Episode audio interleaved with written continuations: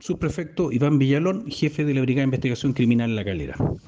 El día de ayer en horas de la mañana, oficiales de esta Brigada de Investigación Criminal lograron la detención de un prófugo de la ley, sujeto al cual llevaba más de cinco años eludiendo el actuar de la justicia,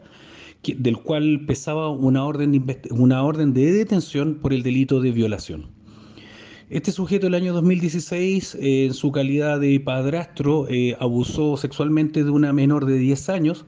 eh, lo cual fue ampliamente investigado y diligenciado por detectives de esta misma brigada, lo que generó la